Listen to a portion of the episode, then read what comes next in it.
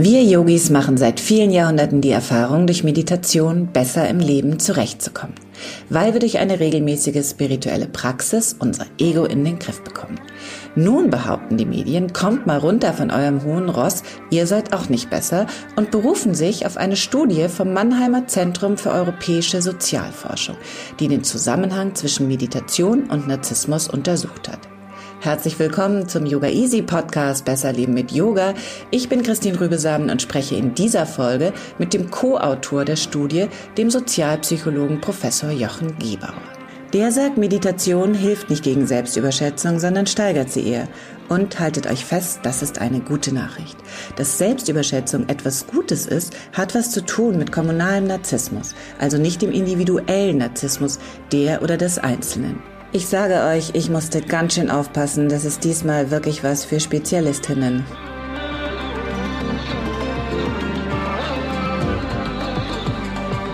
Herr Professor Gebauer, herzlich willkommen zu diesem Gespräch. Ich bin äh, sehr dankbar, dass Sie überhaupt Zeit für uns haben, denn wir sind alle relativ irritiert. Wir meditieren seit Hunderttausenden von Jahren, wir Yogis, und äh, bilden uns ein, so ein bisschen ähm, durch diese Praxis das Auf und Ab des Lebens etwas besser meistern zu können. Sie forschen zu dem Thema und jetzt muss ich direkt fragen, sind wir auf dem Holzweg?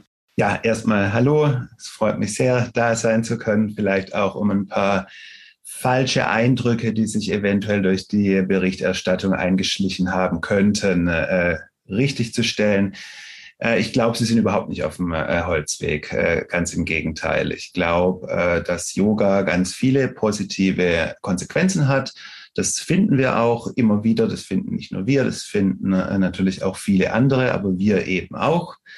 Ähm, aber vielleicht ist zumindest hier in unserer westlichen Welt oft der Weg, warum Yoga diese positiven Konsequenzen mit sich bringt, ein anderer, wie in der alten Tradition gedacht.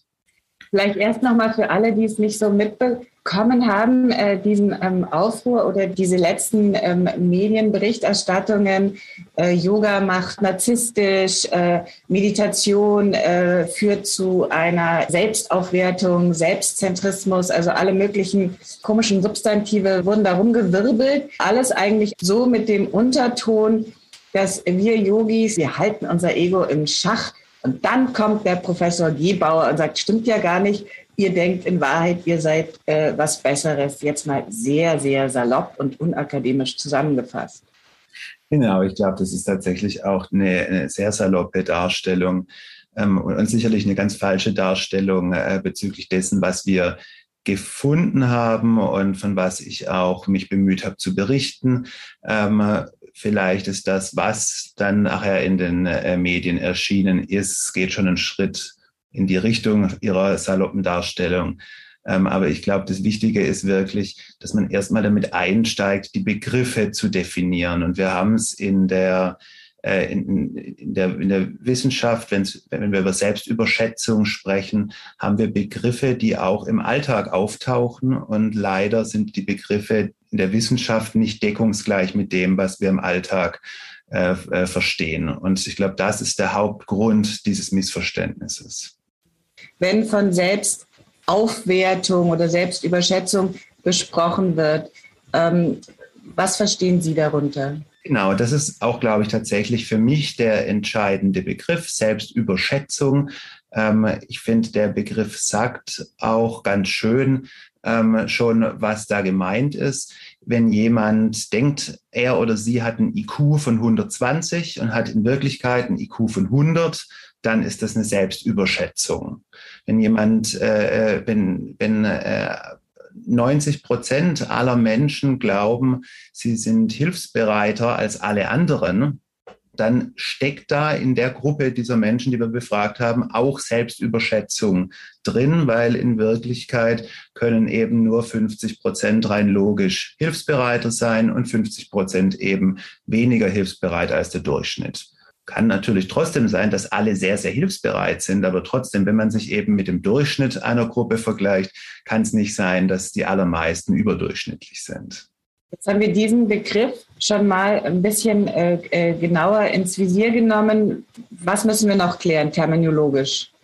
ich glaube, dass man auch den Begriff Narzissmus nochmal äh, muss. Ähm, und äh, da gibt es ähm, vielleicht heutzutage im Besonderen äh, dieses Image vielleicht von, äh, von Donald Trump oder sowas, der oft in den Medien da genannt wird als jemand, der narzisstisch ist. Also ich habe bisher noch nicht gelesen, dass jetzt irgendeine Zeitung berichtet hätte, äh, dass ich behaupten würde, dass, dass das Yoga einen zum, zum zweiten Donald Trump macht. Äh, das wäre dann also nochmal ein, äh, ein Schritt weiter in die falsche Richtung.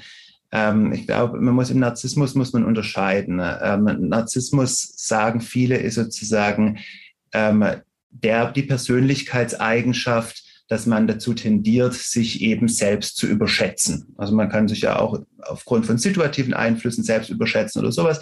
Und Narzissmus ist eher die Persönlichkeitseigenschaft. Und dann wissen wir eben seit vielleicht so zehn Jahren oder so, ähm, dass es unterschiedliche Formen von Narzissmus gibt. Also es gibt diesen klassischen, wenn, wenn Sie jetzt vielleicht so wollen, maskulinen Narzissmus, äh, wo Leute denken, sie sind der zweite Albert Einstein, äh, zum Beispiel ihre Intelligenz überschätzen und sowas. Und dann gibt es aber auch äh, einen Narzissmus, den nennen wir den kommunalen Narzissmus. Und das sind Leute, die äh, denken, sie sind der beste Freund, den man haben kann. Sie werden der Welt Frieden und Gerechtigkeit bringen. Und das kann man ja auch alles denken. Die Frage ist nur, ist das jetzt eben Selbstüberschätzung? Also stimmt es oder stimmt es nicht? Und da finden wir, wenn wir tatsächliche Verhaltensmaße nehmen, wenn wir also zum Beispiel so ökonomische Spiele mit unseren äh, Teilnehmenden spielen, dass die Leute, die hoch auf diesen Narzissmusmaßen abschneiden, dass die äh, nicht prosozialer sind, dass die nicht kommunaler sind, dass die nicht in Wirklichkeit mehr Geld geben, mehr Geld spenden etc., aber sie sagen, sie würden es tun. Und da kommt dann wieder diese Diskrepanz daher. Also diese Diskrepanz ist ja was, äh, was äh, jetzt in den letzten Jahren zur Kenntnis genommen wird. Also man liest das eigentlich immer öfter, dass äh, Leute kritisch nachfragen, äh, was macht ihr denn da auf eurem Yoga-Weg, wo soll denn der hinführen? Wie nützt denn das überhaupt? Ist das nicht alles nur, dann fällt, der, da fällt das Wort Nabelschau, so eine Selbstreflexion ähm, ist, ist eigentlich angestoßen, habe ich das Gefühl. Wie sind Sie denn auf die Idee gekommen, äh, in Ihren Forschungen zu Narzissmus auch so Mind-Body-Practices, also wie Yoga, Meditation, ähm, überhaupt ins Visier zu nehmen? Na, also ich will mich auch ein bisschen distanzieren von dem ins Visier nehmen. Ähm, das kommt daher, dass in den 80er Jahren im Grunde was äh, was rausgefunden wurde. Da, da war ich noch ein kleines Kind, also da habe ich das, da habe ich sicherlich nichts damit mit, mit zu tun, was damals wirklich ähm, äh, bahnbrechend war, kann man sagen. Und was da eben rausgefunden wurde, war, dass wir immer dachten, ähm, als Psychologen und Psychologinnen, als äh, in der westlichen Welt, dass Selbstüberschätzung was Negatives ist. Und das, das denkt man sozusagen außerhalb der, der wissenschaftlichen Kreise äh, bis heute noch. Das äh, hat vielleicht durch unsere religiös geprägte Kultur äh, was zu tun hier in, in, der westlichen Welt und in äh, Asien hat es vielleicht äh, eben was mit der buddhistisch geprägten Kultur zu tun. Ähm, aber das war eben ganz lang der Glaube. Jegliche Abweichung von der Realität ist schlecht. Wenn ich mich schlechter als schlechter wahrnehme, wie ich wirklich bin, das ist schlecht. Das ist, glaube ich, auch äh, in keinster Weise überraschend. Das äh, glauben wir heute auch noch in der Wissenschaft. Wenn ich mich als besser wahrnehme, ist aber auch schlecht. Das ist eigentlich dieser, dieser äh, Glaube. Und eben 1988 dieser extrem weit beachtete, viel zitierte Artikel, einer der meistzitiertesten Artikel in der Sozialpsychologie innerhalb, äh, überhaupt von Taylor und Brown, hat äh, stark nahegelegt und die Forschung seitdem hat es ähm, auch sehr stark ähm, belegt, dass tatsächlich sich die allermeisten Menschen selbst überschätzen und dass die äh, Menschen, die sich selbst überschätzen, die äh, psychisch gesünderen Menschen sind und äh, dass im Grunde eine Selbstüberschätzung ein ganz zentraler Weg ist, wie man zu einer, zu einer, zu einer guten psychischen Gesundheit kommt. Und ähm, von, aus dieser Perspektive, das ist sozusagen die sozialpsychologisch-wissenschaftliche Perspektive, die, wie ich argumentieren würde, glauben würde, die meisten Sozialpsychologinnen äh, und Psychologen teilen. Ähm, äh, aus dieser Perspektive heraus äh, ist es erstmal total überraschend, dass die Yoga-Philosophie sagt, Yoga führt zu psychischer Gesundheit auf der einen Seite, aber auf der anderen Seite reduziert sie die Selbstüberschätzung. Ähm, weil, wie gesagt, also dieser Link äh, von Selbstüberschätzung und, äh, und psychischer Gesundheit ist so, dass mehr Selbstüberschätzung, zumindest haben wir das in allen anderen Bereichen immer so gefunden, zu psychischer Gesundheit führt und eben nicht weniger Selbstüberschätzung. Und dementsprechend hat sich aufgedrängt, äh, auch zu untersuchen, ähm, ist es vielleicht so, dass äh, in diesem Yoga-Bereich da wirklich irgendwas Besonderes ist in dieser ersten Studie diesen ersten beiden Studien, die wir damals 2018 publiziert hatten, haben wir ähm, auch in Anführungsstrichen nur die, äh, also den normalen, wenn Sie so wollen, durchschnittlichen Yoga-Praktizierenden in Deutschland, also in unserer westlichen Welt äh, da äh, untersucht. Also wir haben uns noch keine äh, Yogis angeguckt, die äh, jahrzehntelang ähm, äh, mehr oder weniger nichts anderes machen, wie, wie Yoga praktizieren, äh, irgendwelche Mönche oder sowas, sondern eben die, die uns so umgeben. Und da haben wir eigentlich aus der Warte der Sozialpsychologie was gefunden, was eigentlich nicht wirklich überraschend ist. Und äh, nämlich, dass äh, es bei unseren deutschen äh, Yoga-Praktizierenden und Meditationspraktizierenden auch nicht anders ist wie in allen anderen Bereichen, die wir schon so gut kennen, beim Autofahren, beim Fußballspielen und so weiter. Ähm, Leute äh, scheinen sich leicht selbst zu überschätzen und diese leichte Selbstüberschätzung scheint einen Beitrag dazu zu leisten unter vielen anderen, warum es, äh, warum Yoga diese positiven Konsequenzen hat. Ich würde ja auch gerne noch eine Frage zu diesen äh, Studien von 2018 stellen, aber äh, vorab nur, das ist für uns Yogis natürlich trotzdem ein kleines bisschen peinlich, weil ja unser Geschäftsmodell irgendwie schon ist, ähm, dass wir durch Meditation, ich kehre an den Anfang unseres Gesprächs zurück, das Ego, ja, auch ganz schwieriger Begriff natürlich, das Ego ähm, irgendwie zähmen, ja, im Schach halten. Wenn man uns jetzt sagt, dass wir ähm, uns eigentlich ziemlich gut fühlen dabei und äh, unser Ego im Grunde nähern, dann ist es ein bisschen peinlich. Aber ich glaube, das kommt wirklich daher, dass, äh, dass Selbstüberschätzung ein sehr, sehr schlechtes Image hat. Ähm, und ähm, es wenig Grund dafür gibt, dass es dieses schlechte Image haben muss. Ähm, wir finden diese, diese maskuline, dass diese maskuline Selbstüberschätzung, also diese stereotype äh, Selbstüberschätzung, ich bin der zweite Albert Einstein, dass die immerhin im zwischenmenschlichen Bereich andere vor den Kopf stößt. Das ist immerhin äh, das, das eine. Und von dem her kann ich in dem Bereich den schlechten Ruf so ein bisschen nachvollziehen, obwohl die ganzen Vorteile, die Gesundheitsvorteile etc ähm, eigentlich diesen zwischenmenschlichen Nachteil überwiegen. Und selbst wenn man sich diese Extremform, also des Narzissmus äh, an, anguckt, findet man, dass, äh, dass Narzissten, also stereotype Narzissten, sehr kreativ sind, mit dem Nachteil umzugehen. Und sie wechseln dann häufig ihre Freundschaftsgruppen und sagen einfach ich äh, äh, und, und lernen dann wieder neue kennen. Da sind sie sehr charming, sehr, machen erstmal einen guten Eindruck, äh, bis sie dann anfangen, Leute äh, auf die Nerven zu gehen. Aber wie gesagt, jetzt hier reden wir alle äh, die ganze Zeit von einer Form von Narzissmus, den Yoga ja gar nicht betrifft. Wir reden ja von diesem kommunalen Narzissmus hier. Und das ist ja ganz wichtig. Und bei diesem kommunalen Narzissmus, ähm, da sehen wir noch nicht mal, also sehen wir überhaupt keine negativen, sondern nur eigentlich positive Konsequenzen. Und das noch nicht mal äh, der, die Konsequenz, dass es andere vor den Kopf stößt. Äh, da haben wir auch Studien zu gemacht, gar nicht im Yoga-Bereich, sondern eben, wie werden kommunale Narzissten von anderen eingeschätzt und die werden nicht negativer eingeschätzt. Ganz im Gegenteil jetzt eben zu diesen anderen klassischen Narzissten. Zur gleichen Zeit muss man aber auch sagen, ähm, wenn man nach allem, was wir wissen, diesen klassischen Narzissmus ähm, erfasst, sieht es jetzt erstmal nicht so aus, dass das Yoga den drastisch reduziert oder sowas.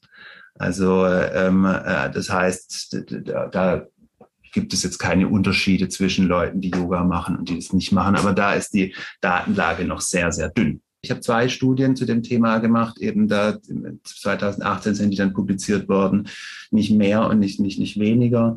Ähm, Jetzt gibt es noch zwei Studien aus Kanada, die ganz genau versucht haben, das zu replizieren, was wir da gemacht haben. Die haben einen wichtigen Unterschied gemacht. Die haben nicht Leute, die sich schon mit Yoga und Meditation unbedingt ausgekannt haben, äh, nur gehabt, sondern auch Leute, die das zum ersten Mal Yoga und Meditation gemacht äh, hatten. Ich habe mir da schon ein bisschen Sorgen gemacht und habe gedacht, da ist es wirklich vergleichbar. Aber die haben was ganz Ähnliches gefunden. Es gibt auch kleine Unterschiede. Die haben zum Beispiel gefunden, dass die Wohlbefindenseffekte viel stärker waren waren als die Selbstüberschätzungseffekte und bei uns war das ungefähr gleich stark. Aber das ist eben total, äh, also gerade im, im Aufkommen, im, im Beginnen diese, diese Art von Forschung.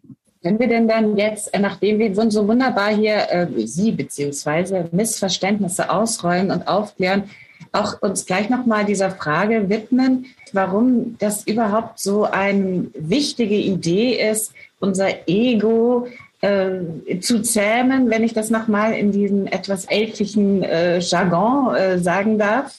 Ja, genau. Ich glaube, das ist eine total wichtige Frage. Ähm, und das ist ja zweifelsohne so. Wir haben äh, auch in der christlich geprägten westlichen Welt äh, hat Selbstüberschätzung ein, ein schlechtes Image. Ähm, wenn man in die Bibel guckt, dann ist im Grunde ja äh, äh, entsteht der Teufel dadurch, dass der Erzengel Gabriel sich auf das gleiche Level wie Gott überhöht. Also da ist ein ganz, ganz negatives Image da, ähm, im, soweit ich das nachvollziehen kann. Wie gesagt, ich bin eben selbst Überschätzungsforscher und nicht Yoga-Forscher primär, aber auch in der Yoga-Philosophie äh, gibt es da dieses negative Image, ähm, was die Selbstüberschätzung angeht. Und eigentlich sehen wir eben empirisch in unseren Studien sehen wir eigentlich ganz wenig, was rechtfertigt, dass dieses Image kulturell so negativ ist. Und es ist ja sehr persistent, seit vielen tausend Jahren schon so negativ. Und für mich ist tatsächlich, also ohne jetzt viel über meine zukünftige Forschung da reden zu wollen oder über Forschungsideen äh, reden zu wollen, für mich ist das aber eine ganz, ganz zentrale Frage. Wo kommt diese Diskrepanz her? Warum sehen wir nicht diese negativen Konsequenzen, die es eigentlich geben müsste, wenn so unterschiedliche Kulturen wie die westliche und äh, äh, die, diese, die asiatische zu diesem gleichen Ergebnis irgendwie kommen, dass Selbstüberschätzung äh, nicht so dolle ist. Das wäre schön, wenn Sie das nochmal äh, rausfinden, weil, um die Wahrheit zu sagen, brauchen wir ja auch, aus irgendeiner Quelle brauchen wir ja Kraft. Also, äh, wenn Jesus äh, für 40 Tage in die Wüste geht, ja, dann ähm, macht er das hoffentlich auch mit einer bestimmten Portion äh, Zuversicht, vielleicht auch ein bisschen Hybris, dass er nicht verhungert. Ähm, wenn, äh, was weiß ich, Augustinus äh, äh im, im Garten auf einmal sein er er Erweckungserlebnis hat und dann von und der weltlichen Welt äh, abschwört, das sind alles immer große Gesten. Und da kann man natürlich äh, sich hinstellen und sagen, oh Gott, nichts schlimmer als falsche Bescheidenheit, aber so ein bisschen, ähm, ein bisschen Kraft und Zuversicht brauchen wir ja alle absolut dringend als Gesellschaft. Genau, also ich glaube, äh, es gibt ganz gute Ideen, warum Selbstüberschätzung sinnvoll ist. Also dieser Link von Selbstüberschätzung zu positivem Wohlbefinden, da gibt es ähm, auch ganz gute evolutionäre Ideen äh, dazu. Ähm, zum Beispiel gibt es da die Idee, dass Selbstüberschätzung, wie Sie schon sagen, also Optimismus fördert und Zuversicht fördert und dass man deswegen vielleicht ein bisschen mehr wagt, wie man, ähm, wie, wie man sonst wagen würde und dass wer halt eben was wagt, hat halt auch die Chance, was zu gewinnen. Dann gibt es eine andere Idee, äh, dass wir schon im Tierreich äh, sehen, ähm, dass andere so ein bisschen zu täuschen nicht unbedingt bösartig, aber so ein bisschen zu täuschen, ein bisschen so einen Eindruck zu machen, dass man vielleicht mehr zu bieten hat äh, und mehr beizutragen hat, wie man das in Wirklichkeit hat, dass das im Tierreich äh, sehr, sehr häufig ist. Also wir können dann zum Beispiel jetzt Schimpansen überlegen, die dann so tun, als ob sie größer sind, wie sie wirklich sind, indem sie die Haare aufstellen und sowas. Da gibt es dann auch noch viel einfachere äh, Organismen, äh, wo Täuschung da ist. Irgendwelche ähm, Fliegen, die aussehen wie Bienen, um Gefahr zu signalisieren, die sie eigentlich gar nicht haben und sowas. Und da gibt's äh, eben so evolutionäre Ideen, die sagen, naja, ähm, äh, wenn das bei Menschen eben auch so ist, ähm, dass, dass wir andere ein bisschen täuschen, dann äh, ist es total hilfreich, um glaubhaft andere zu täuschen, wenn wir es uns selber glauben machen, dass wir auch so toll sind, wie wir zum Beispiel sind. Also da, da gibt's da gibt's Ideen, aber all diese Ideen können eben diese Frage nicht adressieren, warum finden wir denn Selbstüberschätzerinnen und Selbstüberschätzer dann so doof? Und das, das, das, das tun wir ja und das ist vielleicht kulturell geprägt oder ist die, diese, diese Kultur ein Resultat da davon? Ähm, ich weiß es tatsächlich nicht. Das ist wichtig für die Zukunft. Ja, also philosophisch steckt ja, egal welche äh, Schulen wir uns da anschauen, steckt natürlich einfach so ein Wahrheitsmythos dahinter. Und äh, im Yoga heißt es dann bei Patanjali Avidya, also wir äh, erinnern uns wieder an das, was wir vergessen haben. Wir gehen zurück zum Ursprung und so. Also wenn wir das alles wegnehmen, wie gesagt, dann, dann bricht von der Geschäftsgrundlage für Yoga ähm, eine Menge weg. Vielleicht gucken wir uns noch einmal ganz kurz an, was tatsächlich in der Meditation passiert. In der Meditation, ähm, ich unterstelle jetzt, dass Sie auch meditieren, ab und zu? Nicht regelmäßig. okay. Ähm, in der Meditation äh, sind wir ja konfrontiert äh, mit unseren Gedanken. Das, was uns stört, ist auch schlecht. Also Emotionen, Fantasie, Visualisierung, was auch immer. Das sollen wir alles niedrig halten. Also da ist sowas, so ein Dämmen dahinter. Äh, das sagt ja auch das, äh, das äh, zweite Sutra bei Patanjali, so schön Chitta Fritti Niroda, wie man so einen Stummel ausdrückt. Ja, also ist ganz klar negativ konnotiert. Und dann gibt es aber auch Meditationen, die sagen, nee, nee, ist schon alles okay, schau es dir einfach an. Hört sich alles für mich äh, total plausibel an. Also ob wir damit die ganz spezifisch, also diese Selbstüberschätzung in den Bereichen, die dann eben im Yoga wichtig sind. Also wenn die Yoga-Philosophie sagt, äh, das ist jetzt ein wichtiger Bereich, der zwischenmenschliche Bereich, das, das, äh, das, das, das eben sich nicht selbst überschätzen ist ein wichtiger Bereich, dann würde sozusagen die psychologische Forschung sagen, da folgt relativ natürlich draus, dass dann trotzdem eben Selbstüberschätzung in diesen Bereichen dann stattfindet. Das ist dann, da kommt dann auch dann das Paradoxe dann zum Beispiel zum Vorschein, dass man dann erwarten würde, dass äh, wenn irgendeine Philosophie, die einem wichtig ist, sagt, du darfst dich nicht selbst überschätzen, dann würden sich Leute darin selbst überschätzen, wie wenig sie sich selbst überschätzen. Ähm, aber ich glaube, ein anderer Punkt ist auch, dass, so wie ich die Yoga-Philosophie verstehe, äh, da ähm, das Quiet Ego ähm, viel breiter noch definiert ist, wie die Selbstüberschätzung im Spezifischen. Also auch Quellen gefunden, die sagen, dass die Selbstüberschätzung so der, der Root Cause, so der Ursprung von allem Übel, äh, Übel ist, ganz, ganz ähnlich wie wir das in in der christlichen Philosophie bei Thomas Aquinas haben mit den Todsünden, wo er auch sagt, die Hybris ist sozusagen die zentrale. Ähm, äh, aber wichtig ist, glaube ich, einfach, also dieser, dieses Quiet Ego ist, ist breiter als, äh, als die Selbstüberschätzung. Ähm, und, die, und viele dieser anderen Sachen, die da unter dieses Quiet Ego subsumiert werden, ich glaube, da ist Yoga sehr, sehr äh, effektiv. Also ähm, das äh, soll jetzt also alles nicht bedeuten, dass das Yoga ganz global irgendwie jetzt also pro Sozialität reduziert oder sowas, gar nicht, sondern mehr, also das Gegenteil ist höchstwahrscheinlich der Fall. Mir, mir, mir kann, das kann ich empirisch nicht sagen, da habe ich keine Forschung dazu gemacht, aber äh, mir, mir geht es eben um dieses, dieses eine spezifische Ding dieser, äh, dieser Selbstüberschätzung. Und wie gesagt, ich glaube, da äh, unterscheiden sich auch die Quellen. Da wäre ich auch sehr interessiert, was, was Sie denken. Da unterscheiden sich die Quellen, wie viel Bedeutung man der Selbstüberschätzung zuspricht. Also ich glaube, eine wichtige Sache ist es. Ich glaube, da können wir uns einigermaßen einig sein. Wie wichtig, also wäre ich, wäre wär ich sehr interessiert, was da unterschiedliche Experten, der Expertinnen denken. Ja, bei Patanjali ist es dann, äh, das ist der Sanskrit-Begriff Asmita, um Asmita zu erklären, müssen wir nochmal auf einen anderen Begriff zurückkommen, Avidya. Den Begriff habt ihr sicher schon oft gehört. Das heißt falsches Wissen. Äh, unsere Wahrnehmung ist falsch und getrübt. Das nehmen wir aber nur mittelbar wahr. Zum Beispiel in der Form von Asmita, unserem Ego. Wir denken dann, ich muss andere übertreffen und ich bin die Größte und nur ich habe Recht. Eine weitere Form ist Raga, unser dringendes Verlangen. Wir wollen unbedingt dieses oder jenes Stück Kuchen oder dieses Land, auch wenn es uns nicht gehört. Eine weitere Form ist Dvesha, das ist Ablehnung. Wir lehnen einen Menschen ab, einen Gedanken, nur weil wir den Menschen nicht kennen und diesen Gedanken noch nie gehört haben. Zuletzt schließlich Apinivesha, die Wurzel der Angst. Das ist vielleicht etwas, was allem zugrunde liegt, die Angst davor zu verlieren, die Angst davor loszulassen, die Angst davor zu sterben, Todesangst, Abhinivesha, auch das ist eine Form von Avidya, denn wir können nicht erkennen und wir wollen nicht akzeptieren, dass die Dinge sich ändern.